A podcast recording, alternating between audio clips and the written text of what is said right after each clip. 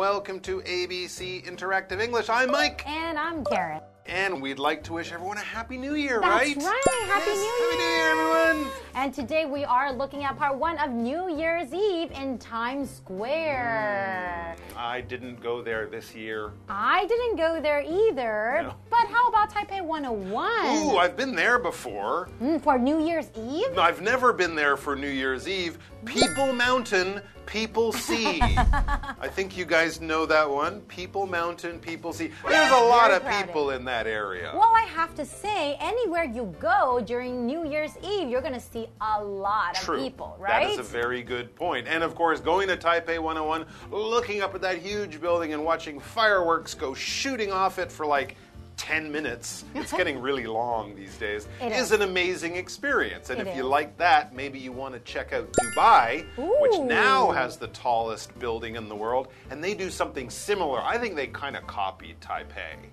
but their building's much bigger, so oh, okay, they win. So but that's another the place. fireworks, Yep. right? Okay. Huge fireworks show. And for a more spectacular one, maybe Australia in Sydney, which is a beautiful city built around the water on the big old beautiful bridge there. They shoot fireworks off. People can watch it from almost anywhere. Is that like Sydney Opera House? Sydney Near- Opera House right next to it. And, and I Ah. think the best would be to see it from a boat on the water. Wow, I, I bet that would be really expensive, but I would definitely want to try. Let's maybe plan for next year.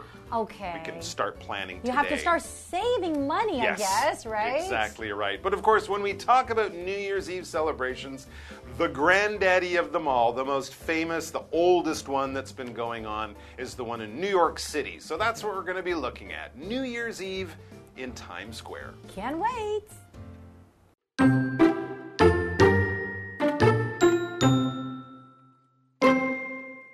My dream came true. I just celebrated New Year's Eve in Times Square. My friend and I wanted to be in the middle of the celebration, so we went there early. When we arrived, Times Square was already crowded.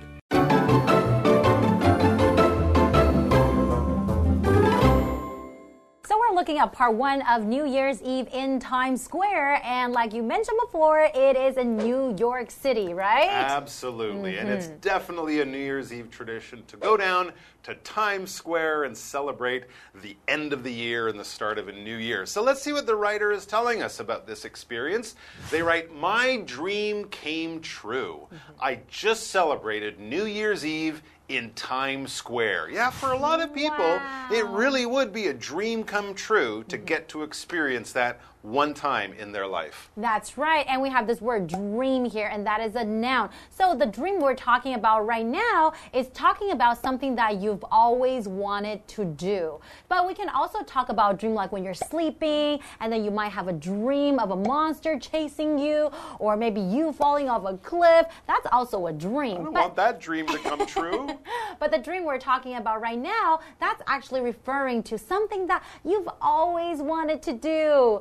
So the dream came true. He get to celebrate New Year's Eve in Times Square, right? Mm-hmm. What was your dream? Or do you have a dream right oh, now? My dream right now, I don't know. Let's see. I don't really have one right now. My dream is to get through this article so I can go back and start keep celebrating the new year. All right, so let's find out what happened to our writer in Times Square. Okay, well, the writer says, My friend and I wanted to be in the middle of the celebration. So we went there early. And that is a very, very smart idea mm-hmm. because we all know that during New Year's Eve celebration, there's going to be a lot of people. So if you go there late, you don't get to go in the middle and you don't get the best view, right? hmm absolutely. You definitely want to be there early. You'd want to look about how to do this right on the internet because thousands of people are going there. And yeah, you don't want to be stuck right at the back, not seeing anything. Because some people really tall in front of you are like, you know, standing Exactly. there. I'm sure you can probably find some good tips too, like go here and stand there. You'll have the best view.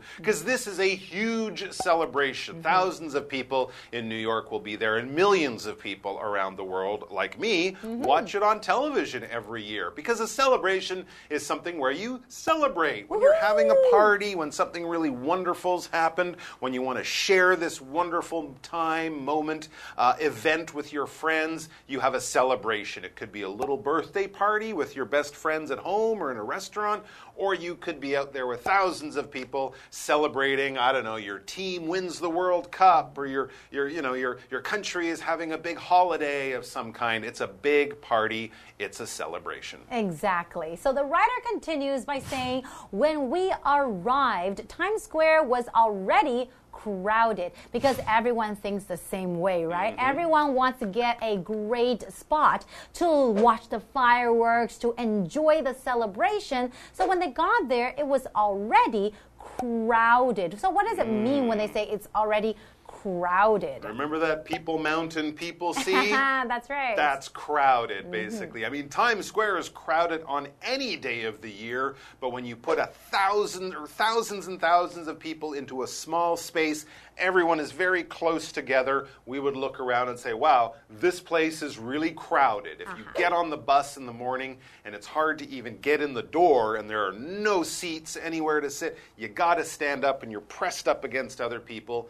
That kind of situation is very crowded. So That's there you right. go. A lot of people in a small space. But hey, that's New Year's Eve in Times Square. And people travel from all around the world to be there for this because it is quite a special, special time. I guess you're right. But when I was younger, I guess I wouldn't really mind being in a crowded nah. place like that. But now, I probably mm. wouldn't want to be somewhere mm. so crowded, mm. right? I think after the whole COVID experience, many people don't like crowded places. But if we're wearing masks and everyone has their shots or something, I guess it's not so bad. I also I don't right. like crowded places just because, you know, I just don't like feeling kind of, you know, trapped or something like that. But when it's a celebration, when it's a, a big rock concert or a big sports event, being in the crowd in a crowded place, it kind of gives you the nice feeling of being right. with all those people. All right, well, we're going to find out more about this very interesting once in a lifetime experience after our break.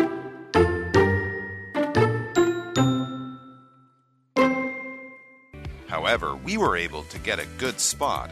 At 6 o'clock, they lit the New Year's Eve ball and raised it to the top of its pole at One Times Square. Then we watched the performances on the countdown stage. They were by famous singers and bands, and they were really exciting.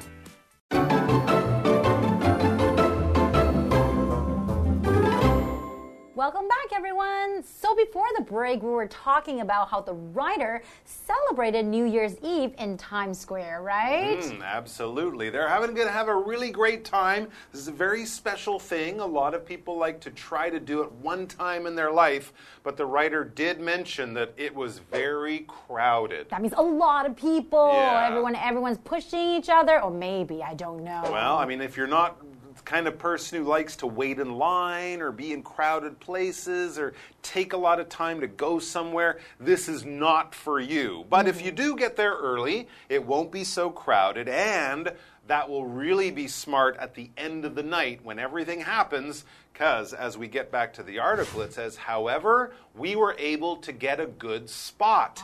You definitely ah. want to have a good spot if you're in one of these big things because that will give you the best place to see everything from. Exactly. And the spot we're referring to is a noun. And a spot basically just means like a small area you're referring to, right? So maybe like the Times Square area, this area is so big. You want to find that one specific spot mm -hmm. that has a good view. So you get to see the singers and then you get to see the fireworks, right? Exactly. A perfect spot where you can stand. Yeah, we want to find a good spot, a good place, or a good location location, mm -hmm. another word that we might use. Yeah, you don't want to be behind the building exactly. so it blocks all the stuff or behind a tree so you can't see the singers over there. Mm -hmm. You mm-hmm. want to get a good spot. So here's a top tip get there early. Exactly. And at 6 o'clock, they lit the New Year's Eve ball and raised it to the top of its pole at one Times Square. Mm.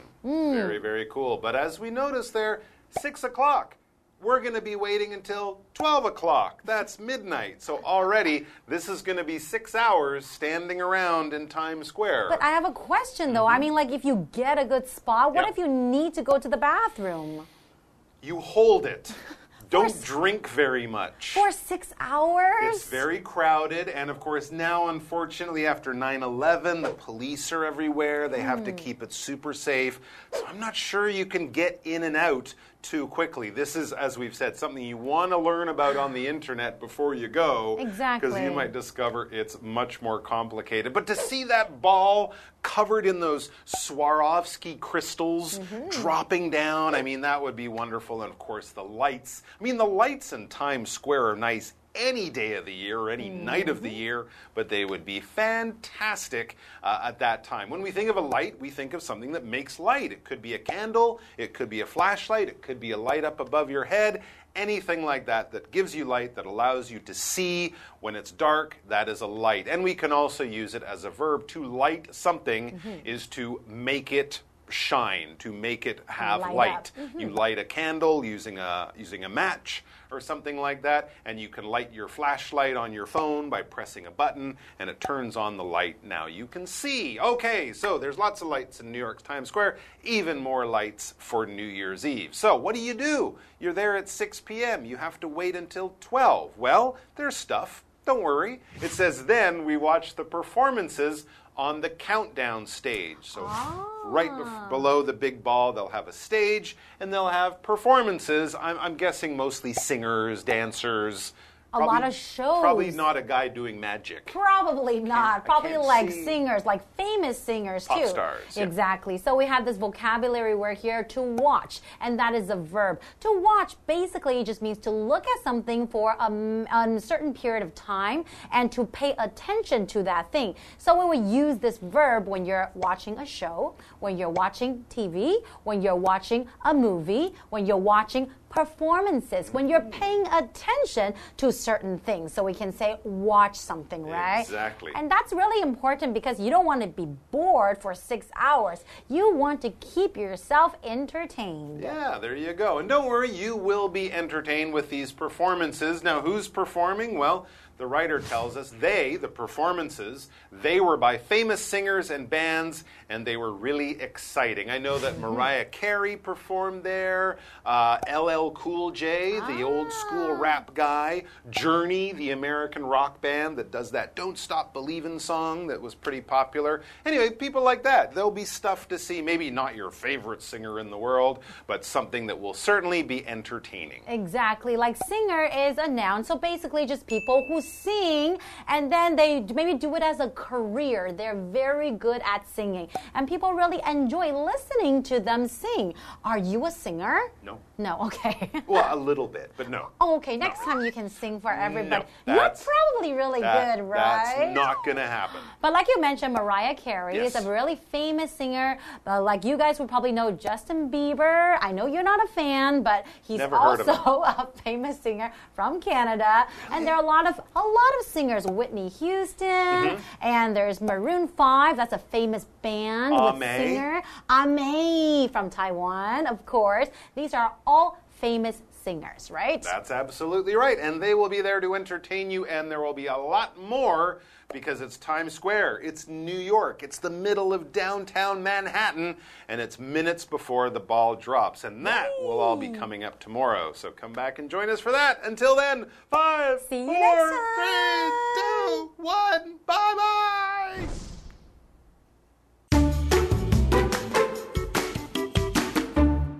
My dream came true.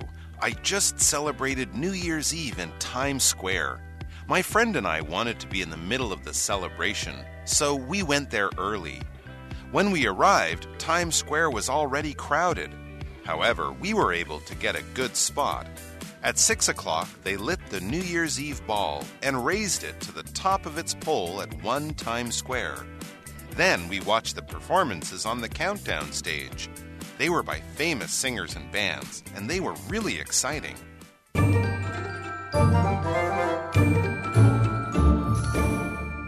Hello, I'm Tina。我们来看这一课的重点单字。第一个 dream，dream 名词，梦想。 My dream is to become a musician one day. 我的梦想是有朝一日成为一名音乐家。下一个单字 crowded crowded 形容词拥挤的。 The bus was very crowded, so we had to stand. 公车非常拥挤，所以我们必须站着。下一个单字 watch watch 动词观看。I watched a film on TV yesterday. 我昨天在电视上看了一部电影。最后一个单字 singer singer 名词歌手。Who is your favorite singer？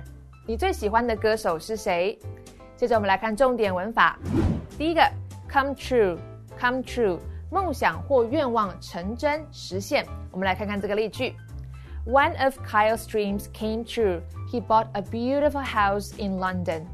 Kyle 其中的一个梦想实现了，他在伦敦买了一间漂亮的房子。下一个文法，somebody is able to 加动词。某人能够可以做某件事情，able 指的就是能够的、有能力的。Be able to 相当于 can 这个动词。我们来看看这个例句：Larry wasn't able to finish the report by himself. Larry 无法独自完成这份报告。最后一个文法：the top of something，某物的顶端。Top 是顶端、顶部的意思。我们来看看这个例句：There is a flag on the top of the building. 那栋大楼的楼顶插着一面旗子。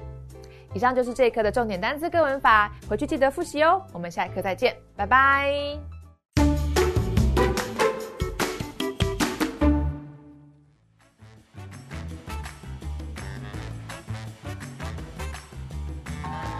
Hello, I'm Matt. I'm Josh. Today we're playing Word Drop. We each have three cards with vocabulary words or phrases on them that we need to fit into a conversation as smoothly as we can. And we haven't seen these words yet, so it's going to be a difficult conversation. well, let's hope so. Let's or hope hope so. not. Okay, I'll get this ball rolling. Let's right. see what we've got here. Okay. So I just got here. Uh, normally, I like to take the bus. Mm-hmm. Uh, in fact, probably my optimal mode of transportation is taking the bike. It usually goes bike, bus, then the MRT. Just I find it's a much better way to see sort of surroundings. You get to see new restaurants, uh, all that kind of stuff. And the reason why I like to take the bike is I often find that buses and MRTs are too crowded. oh, yeah, okay. So I like, um, I, I'm actually exactly the same. I like taking the bike. And, uh, yeah, I don't like uh, crowded places, and that's one of the reasons I avoid the MRT. And another kind of place I avoid is like sometimes when you go into a place where there's like a performance. Like I was at an event last week, and there were so many people there because everyone was there to just, like there was this, everyone was there to see this one person, and that was because this person was a very famous singer. Okay, I do like my fair share of very famous singers, and yeah, that's right. It's uh, it's it's it's pretty difficult to be in crowded places. I think I also like to be in places just more peaceful, lots of nature, those kinds of things. The more space, the better, in my opinion. I don't like being like a sardine in a can. I mean, who does? And often when I'm in these places without people, more beautiful nature, I like to just go there and watch nature. Oh yes, watching nature is nice. Pretty good. Um, yeah, so I think um, I like to be out in nature as well, and um, you know I, I like to travel a lot. So when I travel, sometimes I like to to see natural things and natural beauty.